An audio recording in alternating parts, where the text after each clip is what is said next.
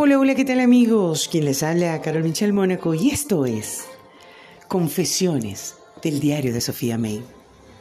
Retomando otra vez desde mi búnker personal. Tengo tantas cosas que decir, tantas cosas que hablar.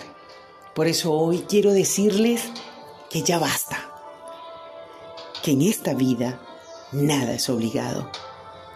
Aprendamos a cultivar la libertad individual.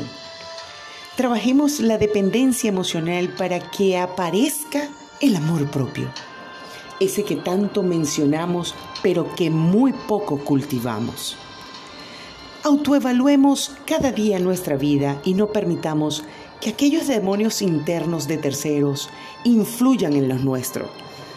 Creo que es suficiente lidiar a diario con los propios, ¿no creen?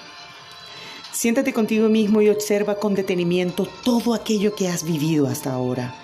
Vamos a apartar la queja de nuestro diario vivir y cambiemos los conceptos. Si es de buscar ayuda profesional, pues hagámoslo. Total, siempre tendremos nuestro toque de locos, pero si es bien orientado, podemos llevarlo por buen camino. Sal, sal a pasear, sal a caminar, a respirar no tiene que ver una ocasión, no tiene que existir algo especial. Simplemente hazlo. Ya deja de posponer eso que tanto has querido hacer. Si tenemos unas libras de más, pues aceptémoslos desde nuestro amor y salgamos a caminar. Viaja, reúne ese dinerito que te hace falta.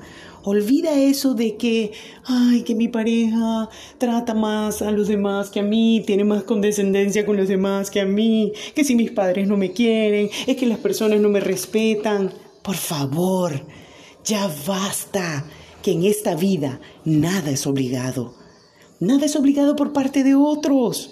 Lo que sí está permitido es que te ames tú, te valores tú, te respetes tú cuando eso cambia, un mundo de oportunidades se abrirá ante ti.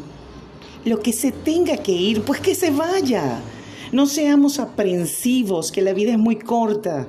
Y más perdemos tiempo intentando vivir la vida de otros mientras en el andar perdemos la nuestra. Erradiquemos eso de pobrecito yo.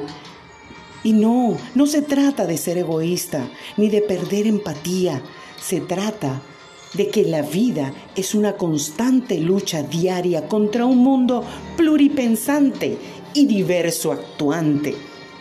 La meta es vivir en principio para uno mismo y como actúas hacia el universo, ellos mismos te regresarán a ti. Eso, eso que tú lanzas al universo, regresará a ti.